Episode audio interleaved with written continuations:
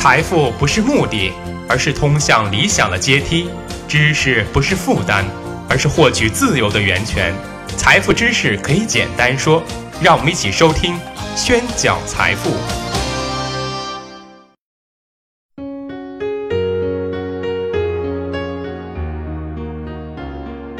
欢迎大家收听宣讲财富，我是张宣成。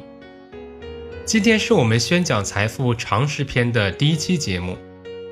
恰巧赶在三月八日这样一个充满关爱和敬意的妇女节，所以在这里，我祝愿天下女人似水年华，美丽不退，幸福美满，财富相随。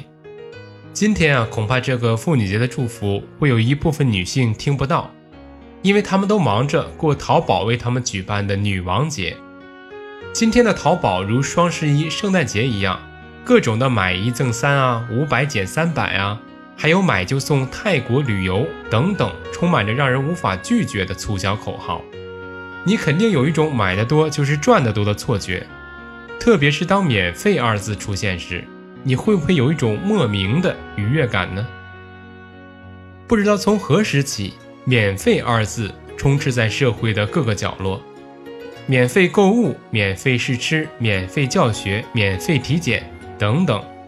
好像我们真的可以白吃白喝、白玩白用一样，但当我们获得这些免费后，也从来没有算过账，到底我们免费得到了什么，却付出了什么？今天啊，我就要和大家分享一个事实，那就是免费的才是最贵的。经济学上有一个概念叫做机会成本，是指在确定某项决策时，必须要做出一定的选择。而被舍弃的选项里的最高价值，就是这次决策的机会成本。我们都知道，做选择时应该选择最高价值的选项，或者说最有利于我们的选项。但往往这个选项会被我们无意间忽略掉，会被我们因为看到了免费而轻易的舍弃掉。比如，你新买了电脑，需要安装办公用的文档处理软件。你会不会购买微软的四百六十五元年费的 Office 三六五呢？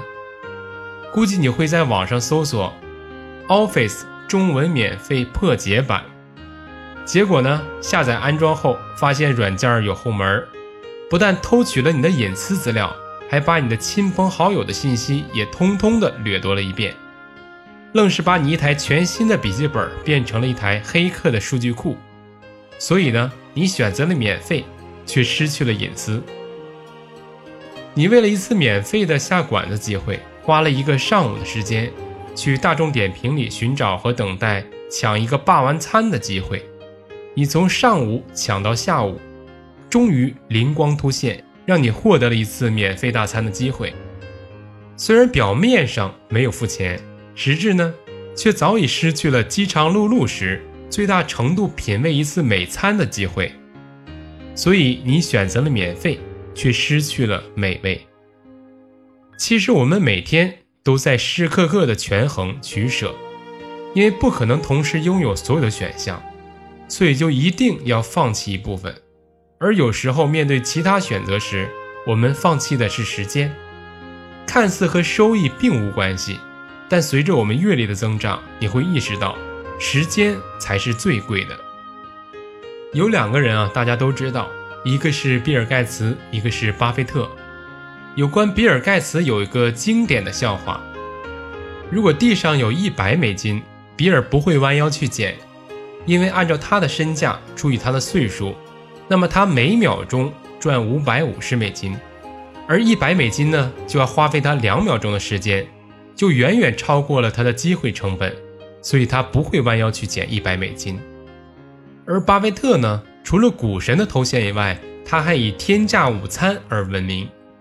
巴菲特的午餐拍卖开始于两千年，十六年间啊，募集到了两千多万美金，基本上合人民币是一点三亿人民币。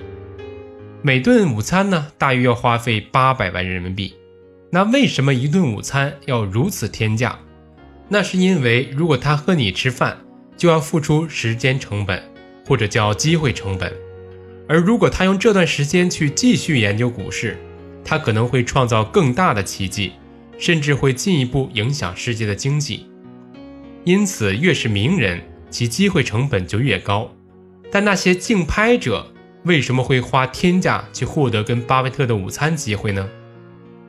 在坊间对于天价午餐到底值不值这个价还炒得火热时，这些中标者的身价变化却实实在在地证明了这次投资是值得的。例如，两千零八年，赵丹阳以创纪录的两百一十万美金竞得了巴菲特的午餐，很多人觉得不可思议，但赵丹阳另有打算。在就餐的时间，他向巴菲特推荐了物美商业，结果该股票应声大涨。不出一周，赵丹阳就大赚一点五亿港元，而这跟两百一十万的午餐相比，这顿饭吃的确实很值，很便宜。所以机会成本啊，不仅要计算收益，更多的时候，时间本身就是成本，而且会随着你的身份的提高而变得越来越有价值。